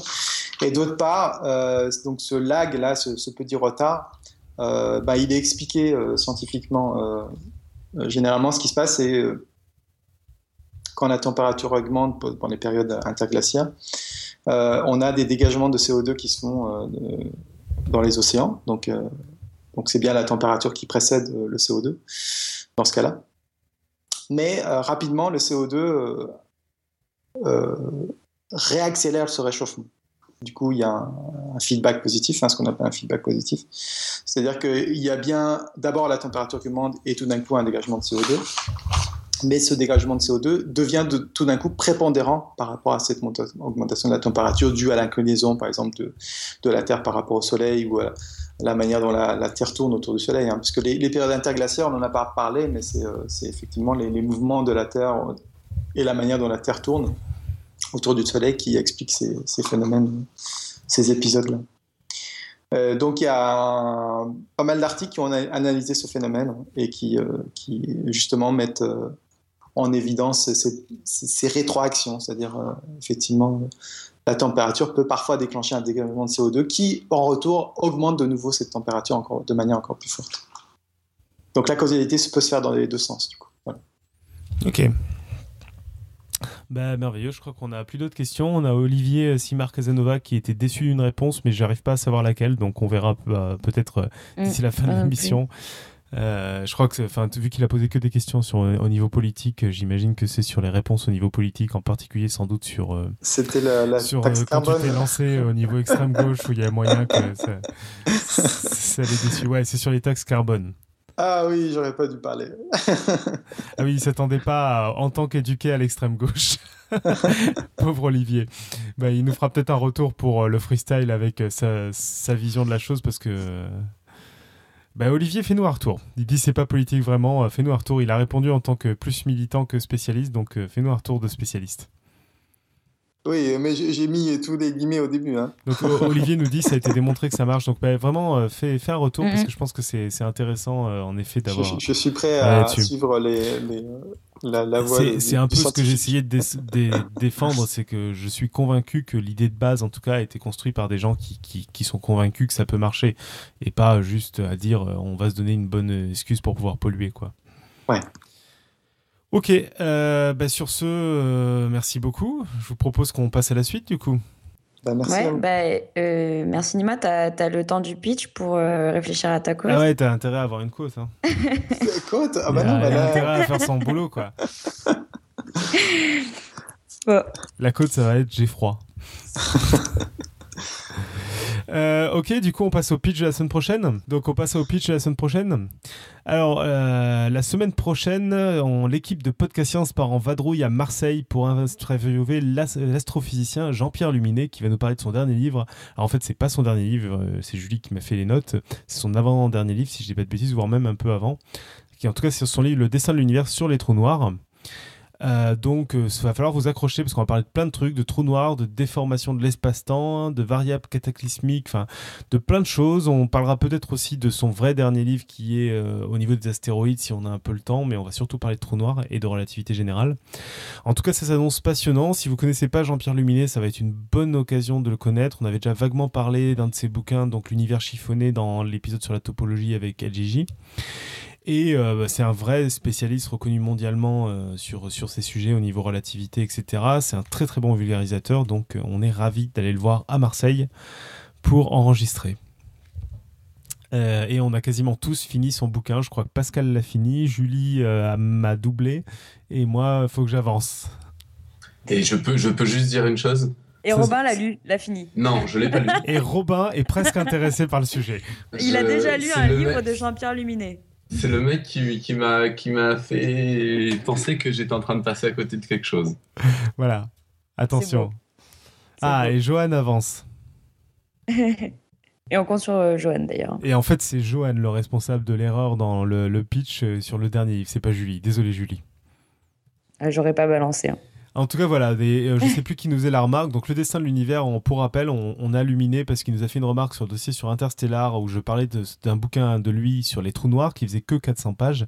Et comme l'univers est en expansion, il en a fait une deuxième version de son bouquin qui maintenant fait 800 pages. Oui, c'est ça. Voilà. On passe à la côte? Euh, ben, on passe à la côte. Nima? Nima s'est barré. Nima c'est muté et il ne Je, se je suis en mute, pas. je veux plus parler. Oh, je rêve. Alors, est-ce que tu as eu le temps pendant ce magnifique pitch Ou est-ce qu'on fait appel à notre euh, Robin Bah euh, non, je, je suis foutu là, j'ai rien là. Donc, tu as eu pourquoi tant de haine, je crois, pendant, pendant l'interview? Oui. Robin? Mais j'ai de- pas de. T'as pas de Euh, je- je- Non. Pardon, j'avais complètement oublié que vous m'aviez demandé ça à un moment. Bon, il faut en trouver une et puis euh, on la rajoutera au montage. Attends, vas-y, vas-y, vas-y, attention, je ne sais pas de qui c'est, je ne connais pas. On ne peut pas mieux juger un homme sur ses actions d'une heure que le climat d'un pays sur sa température d'un jour. Ça vous va? What? On ne peut pas mieux juger un homme sur ses actions d'une heure que le climat d'un pays sur sa température d'un jour. C'est pas mal, non? C'est pas mal, c'est de qui? C'est, c'est, ouais. Alors attends, maintenant je regarde qui c'est. Et là, c'est et donc c'est d'Adolf Hitler. Hein. Alors, il y a une, il y a une citation dans, dans la Jean-Antoine. Petit, John Petit-Seine. Sinon, on peut dire que Ça c'est vous la de, hein. c'est de Albert Einstein. Il n'y a pas de problème. Ouais, ouais, ouais, ouais, ouais. Oui, On ça marche une- à tous les coups. Je sais pas si vous avez vu, on a Neil deGrasse Tyson qui dit I'm often asked whether I believe in global warming. I now just reply with the question Do, do you believe in gravity? Que tu traduis par On me demande souvent euh, si je crois au réchauffement climatique et maintenant je réponds simplement avec la question Est-ce que vous croyez à la gravité? Ah, c'est très bien ça, oui. C'est qui qui a dit ça? Neil deGrasse Tyson. Ah oui, oui. très bon, L'excellentissime Neil deGrasse Je Tyson. pense que c'est- une bonne. Je sais pas qui l'a posté. C'est Ah, c'est Johan. c'est l'étape suivante après Luminé au niveau interview. Parfait, parfait. Ouais. Va falloir s'envoyer, je crois. Ok, super. Il y, a il y a une citation du chat qui dit Oula, je sens mes rhumatismes, c'est signe que le climat de la planète va changer. C'est pas mal aussi. Excusez-moi, hein, vous, vous m'avez demandé, euh, moi je m'exécute. hein. Julie, tu rapatries les codes de- pendant que je fais le pl- les plugs? Ou tu veux Euh, faire ouais. les plugs? Euh, ben non, vas-y, je t'en prie. Merveilleux. Donc, euh, on passe au plug. Alors, si je vous dis bière plus communication scientifique plus rencontre, ben, ça paraît pas mal pour commencer la semaine. Donc, si vous êtes d'accord, rendez-vous au Patchwork, au pub The Highlander, le lundi 30 mars de 18h30 à 21h. Alors, pour s'inscrire, on va vous mettre un lien euh, dans les notes de l'émission. Donc, ça c'est c'est de, la publicité pour un événement. Euh, on nous a dit de faire la pub, ça avait l'air sympathique, donc on, diffuse. C'est un projet de la promotion 2015 du DUMSI. Alors c'est des gens qui sont fans d'initiales. On a eu du mal au début à se comprendre sur Twitter. Donc c'est le diplôme universitaire de médiation scientifique innovante. C'est une initiative qui propose aux différents acteurs et passionnés de la communication scientifique au sens large de passer une soirée dans un cadre informel avec pour objectif de se rencontrer, d'échanger et qui sait de construire des projets ensemble. Donc que vous soyez étudiant, que journaliste, chercheur, enseignant, médiateur scientifique, animateur, chargé de communication ou simplement curieux, euh, bah, vous pouvez apporter votre pièce au patchwork de la communication scientifique et technique, CST pour les intimes, en participant à des activités originales, cartographie collective. Euh, excusez-moi, quelqu'un qui a rajouté 50 lignes dans le truc. Désolé. Cartographie collective, open card de, visite, speed dating, mais surtout ma CST en 180 secondes, donc CST communication scientifique et technique. Donc pour celles et ceux qui réserveront le défi, l'idée est de partager en 3 minutes sa passion et son expérience de la communication scientifique. Le temps est imposé, pas le format, vous pouvez faire ce que vous voulez, un poème, une histoire, une anecdote, un stand-up, un diaporama, tout est possible. Donc euh, si vous souhaitez participer, il suffit d'envoyer un mail, on vous mettra le mail dans les notes de l'émission. Et euh, pareil, si vous avez des questions, des suggestions, euh, leur équipe est à l'écoute. Donc, euh, donc voilà. je sais pas si vous y serez les autres. Moi, je pourrais pas y être. Mais ben, non, moi je pense pas. Mais c'est vrai que le projet a l'air sympa. Qu'est-ce que tu dis, Robin? Normalement, normalement j'y serai. Ah, ben ah voilà. Donc si vous voulez voir Robin. Et donc sinon, on rappelle, ce sera coupé au montage si l'épisode n'est pas monté d'ici là, que samedi, on est tout plein à être à Lyon euh, pour euh, la Lyon Science. Donc, euh, le... c'est le deuxième, hein, si je dis pas de bêtises, mais c'est le premier officiel sous ce nom-là, mhm. événement qui va parler de science à Lyon. Donc, c'est pas exactement une émission de podcast science, même si podcast science va prêter cette chatroom et faire une émission en direct. Mais c'est organisé par tout plein de gens bien des Lyonnais. Et ça va être plein de gens qui vont parler de science. Il y aura en particulier Alan et moi qui allons parler. et en fait, de podcast science, mais du coup, finalement, il y aura que Alan et moi aussi présents sur, sur place. Et Pierre et Pierre, oui, et Pierre, et Pierre, et Pierre. Et donc, il y aura euh, au moins une dessinatrice de Strip Science, euh, plus moi-même qui devront faire des dessins. Enfin, ça devrait être assez sympathique. On va parler de tout plein de sujets. Vous pouvez trouver toutes les informations sur lyon-science.fr. Euh, si je ne m'abuse, ça commence à 14h à Lyon et c'est à l'école normale supérieure de Lyon que ça se passe. C'est ça. Voilà, un place de l'école 69 007 à Lyon. Donc euh, viendez nombreux, on sera content de vous y voir, ma foi. Voilà. Euh, et donc faut pas que je dise que Lyon c'est le sud, mais après on part dans le vrai sud, on va à Marseille. Ouais. Voilà, voilà. Euh, Nima, ben, merci d'être venu. Eh ben, merci beaucoup de m'avoir invité. Hein. Vous êtes vous êtes super. Merci beaucoup. On a fait un peu plus court que d'habitude. Oui, c'est bien. Pour un sujet de Nima beaucoup plus court déjà que la dernière fois. Donc la prochaine fois, trois questions. La prochaine fois, trois questions, ça marche. Ah, un autre plug, Ouais, que je couperai peut-être au montage si c'est pas monté d'ici là. Pareil, euh, vendredi, il y a une éclipse de soleil euh, qui est visible, si je ne m'abuse, à 90% en France, dans le nord de la France, je crois. Ah mince. Euh, pas à 100%, en tout cas c'est certain, je sais plus si c'est 80 ou 90%, mais en tout cas vous pourrez l'avoir. Je crois que c'est vendredi matin, alors bien sûr j'ai pas les infos sous les yeux, mais euh, il me semble que c'est vendredi. Attends, j'ai les infos pas loin. Bougez pas. Parle d'autre chose, meuble pendant deux secondes. 78% euh, d'après Billy. mais en fait, ça dépend, ça dépend où on est. Ça dépend où on est, ouais. Ah voilà, bah, j'ai toutes les infos. Donc, en gros, en fonction d'où vous êtes, c'est autour de 9h, c'est entre 9h et 10h, c'est plutôt vers 9h15. Euh, grossièrement, euh, vu qu'il y a Stéphanie qui est à Lille, c'est à 9h25 à Lille, Stéphanie. À Toulouse, c'est à 9h13. Et Paris, c'est à 9h22, euh, maximum à 10h29 pour Paris. Enfin voilà, vous pourrez trouver toutes les informations sur Internet. Donc c'est assez rare. Il faut pas être à Nice.